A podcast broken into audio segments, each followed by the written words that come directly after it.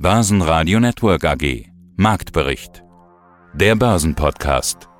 Im Börsenradiostudio Andi Groß. Sebastian Leben hat Urlaub und Peter Heinrich ist in Düsseldorf auf dem Börsentag. Peter, alles bereit, die Gäste und Besucher zu empfangen? Ja, also man kann sagen, habe fertig, fertig aufgebaut. Unser Messestand bzw. die Aufnahmetechnik steht in Düsseldorf auf dem Anlegertag. Denn hier geht es ja um mehr als nur um Börse, es geht um Immobilienfonds und es geht um Autos. Unglaublich viele Oldtimer hier. Also wer Autos liebt, der kennt es wahrscheinlich eher aus Düsseldorf. Die fangen so ab 32.000 Euro an und gehen rauf bis 400.000 Euro. Denn das Ganze findet nämlich hier in der Remise statt in Düsseldorf. Also Remise ist der Begriff, wo früher landwirtschaftliche Geräte untergestellt wurden. Und jetzt ist es ein Veranstaltungsort. Momentan wird noch aufgebaut. Ich musste schon meinen Messestand-Nachbarn äh, mit Kaffee bestechen, dass er jetzt kurz Pause macht. Also Düsseldorfer, Köln und alle, die ihr kommen wollt, kommen Sie bitte mit der Straßenbahn oder Bus. Parken ist schwer. Ansonsten ist es ein Börsentag, der ja sonst im März war, aber jetzt nach oder vor dem Corona-Winter quasi jetzt im Sommer stattfindet. Es ist quasi ein kleiner, kompakter Tag. Trotzdem vier Vortragszahlen, sehr spannend. Eine Messehalle. Kommen Sie vorbei, es lohnt sich. Suchen Sie einen Vortrag heraus, die Zeiten schon. Und wenn Sie planen zu kommen, also ich bin ehrlich, so ein halber Tag reicht völlig aus. Alles weitere finden Sie unter folgender Domain, diebörsentage.de. Viele gute Gespräche, tolle Interviewgäste und Grüße an die Besucher, die das Börsenradio live erleben wollen. Andi, danke dir. Servus. Im Anschluss an diesen Marktbericht gleich Auszüge aus den Börsenradio-Interviews vom Tage. Andreas Brandstetter, er ist CEO der Unica aus Österreich. Dort gab es nicht nur Zahlen, sondern auch ein konzertiertes Angebot für die Strabag und eine Klage aus Deutschland. Außerdem Felix Herrmann, er ist Volkswirt und Portfoliomanager bei Arameer. Er ist optimistisch, weil die Gasspeicher in Deutschland relativ gut gefüllt sind wieder. Und vom Parkett meldet sich Sebastian Schulz, Händler bei der ECF Bank. Er hat nicht nur die Trends vom Parkett, sondern auch die Antwort auf die Frage, was ist eigentlich ein Schmelzaton? Zum Markt am Freitag. Erzeugerpreise. Ein sperriger Begriff. Vereinfacht gesagt, sind das die Preise, die Unternehmen bezahlen müssen, um ihre Produkte herzustellen. Also Material, Maschinen, Vorprodukte und Energie. Und die Preise für Energie, die haben sich im Schnitt verdoppelt zum Vorjahr und gegenüber Juni knackige 15 Prozent nach oben gegangen. Das berechnet alles das Statistische Bundesamt in Wiesbaden und die kommen in der Summe zum Schluss, dass besagte Erzeugerpreise über ein Drittel angezogen haben zum Vorjahr. Genau 37,2 Prozent. Das gab's noch nie. Diese Zahl wirkte wie ein Paukenschlag. Es ist nicht die Inflation wohlgemerkt, aber das fließt alles in die Berechnung letztendlich mit ein. Und das führte dazu am Freitag, dass Anleger nachdenklich und zögerlich wurden, ob das mit den fast 14.000 Punkten in dieser Woche doch so eine gute Idee war. Der DAX verliert am Freitag etwa 1%. Gleiches gilt im frühen Handel für die Indizes an der Wall Street. Die Nasdaq am Times Square, die Tech-Werte verlieren sogar 2%. Gold Öl und Bitcoin geben ab. Ein Euro kostet einen Dollar. Mein Name ist Sebastian Schulz. Ich bin Börsenhändler auf dem Börsenparkett der Börse Frankfurt und zusammen im Team der Derivatehändler der ICF Bank betreuen wir rund 700.000 strukturierte Finanzprodukte. Jetzt geht's wieder bergauf. Das hattest du vergangenen Freitag bei uns im Interview gesagt. Und ja, es, es ging ja dann auch bergauf. Dienstag sah es tatsächlich so aus, als ob der DAX die 14.000 nehmen würde. Ja, Mittwoch sah es dann wieder anders aus. Da hat jemand fester auf die Bremse getreten. Was war das jetzt für eine Woche? Hattet ihr viel zu tun? Hm, ist richtig, Andi. Es ging mit guten Vorgaben los und die Woche ist recht glücklich gestartet, überschattet wurde die Woche aber wieder vom Thema, was überall präsent ist, Thema Verbraucherpreise, Produzentenpreise, Zinserhöhungen. Also das merkt man schon, das lässt uns nicht los. Mittwoch kam ich ein bisschen später zur Arbeit, weil ich die Spätschicht gemacht habe. Man guckt eigentlich als Händler morgens gleich erstmal drauf, was der Markt macht. Okay, wenn man morgens um neun drauf guckt und es hat sich noch nicht viel bewegt, dann denkt man sich, gut, ist alles ruhig, ist alles schön, kannst noch ein bisschen zum Sport gehen oder weiterschlafen. Ja, dann kam ich hier frühen Nachmittag rein, schaue an die DAX-Tafel und dann gab es so richtig schön stolzen Abverkauf am Mittwoch wieder. Ja, und zwar so ein richtig konstanter, langsamer, wie wir hier immer sagen, Schmelzerton an der Börse. Ja, also der DAX, der schmolz so dahin. Die 14.000 Punkte, die haben wir leider nicht geschafft diese Woche. Sie jetzt stand heute Morgen auch nicht danach aus, als würden wir das noch erreichen können. Ich drehe mich um. Jetzt haben wir 13.646 Zähler an der DAX-Tafel. Ja, sind im internationalen Vergleich mit diesem Index, mit dem DAX, mal wieder nicht so gut dabei. Auch diese Woche wieder ein negatives Vorzeichen vor dem DAX. Ein Schmelzerton, das ist ja toll. Was ist denn das Gegenteil von Schmelzerton, wenn es kontinuierlich ansteigt? Habt ihr da auch so einen Insiderbegriff? Ja, das Gegenteil, das ist der Pumperton. Ja, weil da pumpt der DAX sich auf. Du veralberst mich jetzt aber nicht, oder? Ich veralber dich nicht, nein, nein. Also Schmelzerton und Pumperton. Ich lerne, ja, ich lerne täglich dazu. Das ist äh, wunderbar. Du hast es gesagt, äh, Preisentwicklung, Inflation, das ist das große Thema, was über allem drüber steht. Ein Analyst, mit dem ich die Woche gesprochen habe, der hat es so formuliert, die Anleger haben möglicherweise das Ende der Inflation zu früh gefeiert in dem Zusammenhang in dieser Woche ein ganz wichtiger Termin, die sogenannten Fed Minutes. Ich habe den Eindruck, die US-Notenbanker, sie bleiben bei ihrer falkenhaften Linie und die ziehen das Ding jetzt durch, die heben die Zinsen weiter an. Mm, ja, letztendlich ist es sehr wahrscheinlich, wenn die Inflation hoch bleibt, dass die Zinsen weiter und weiter angezogen werden und eine Volkswirtschaft wie jetzt nicht die deutsche, sondern zum Beispiel eben die amerikanische Volkswirtschaft kann eine Zinserhöhung natürlich auch deutlich leichter vertragen, denn die Zinserhöhung könnte ja zur Rezession führen, zu einem Wirtschaftsabschwung, damit eben auch die Nachfrage nach allen möglichen Gütern abnimmt. Die FED wird vermutlich weiterhin da nicht zimperlich vorgehen? Mein Name ist Felix Herrmann. Ich bin Chefvolkswirt bei der Aramea Asset Management AG in Hamburg.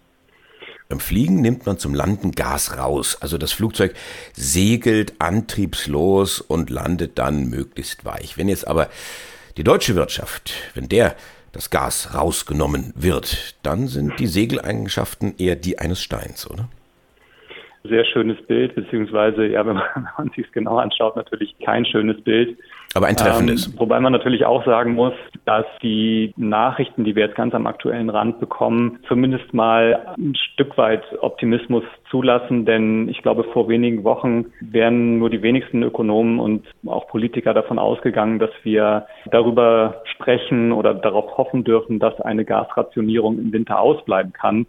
Und wenn wir jetzt eben feststellen, dass es gelungen ist, die Gasspeicher in Deutschland, auch wenn ähm, wir dann natürlich nicht über so super große Volumina sprechen, aber dennoch ist es gelungen, die Gasspeicher deutlich schneller zu befüllen, als es vorgesehen war.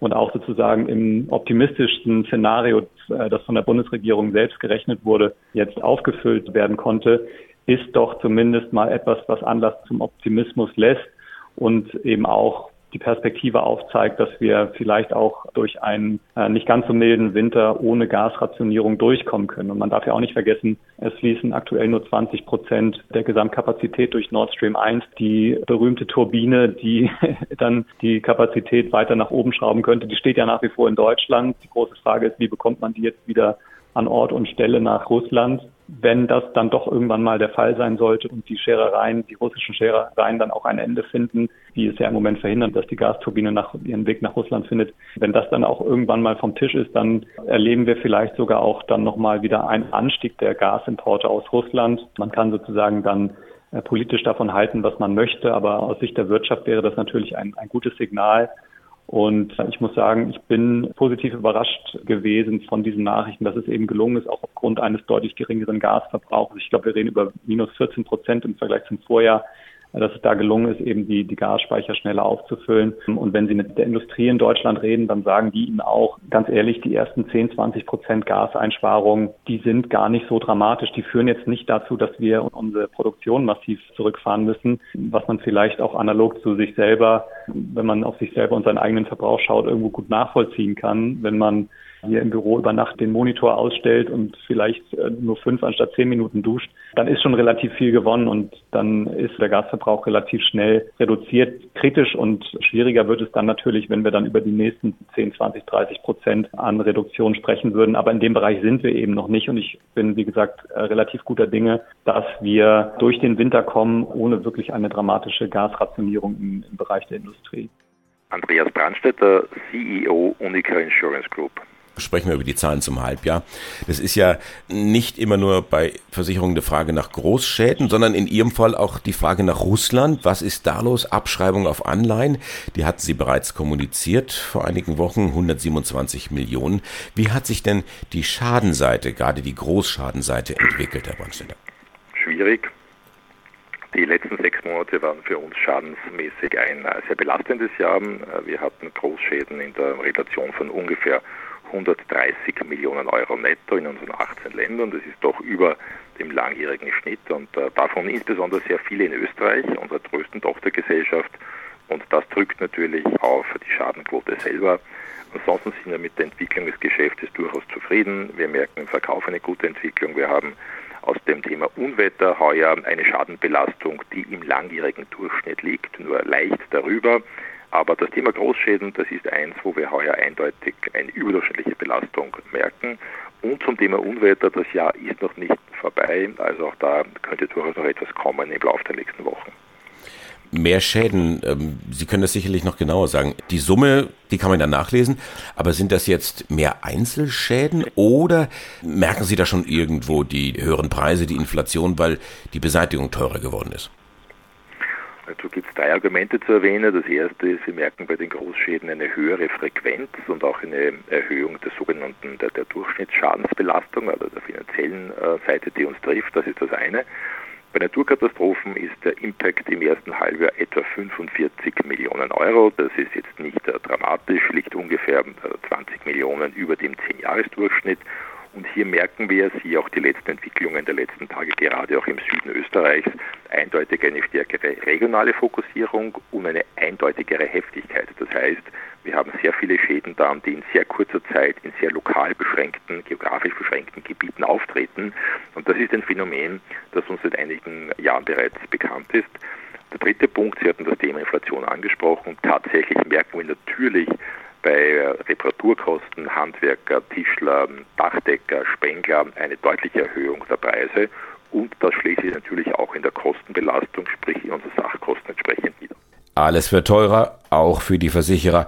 Die gute Nachricht, langfristige Chancen sieht Brandstätte im Bereich Nachhaltigkeit. Zitat, es gibt wohl keine Industrie, die so stark vom Klimawandel betroffen ist wie Versicherungen. Und deswegen habe ich noch einen kleinen Nachschlag für Sie. Nachhaltigkeit.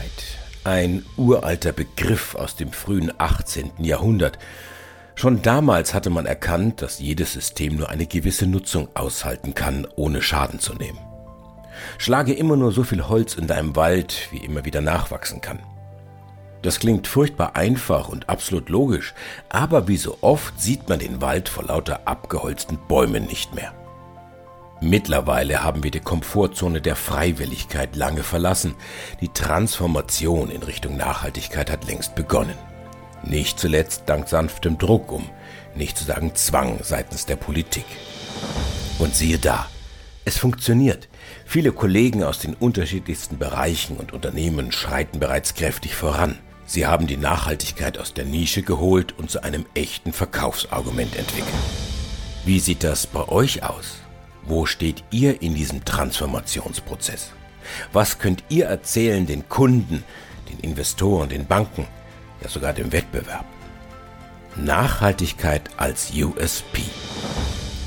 Dieser Nachhaltigkeitspodcast hilft euch dabei, ein einfacher, bequemer und wirkungsvoller Weg, eure Botschaft zu platzieren.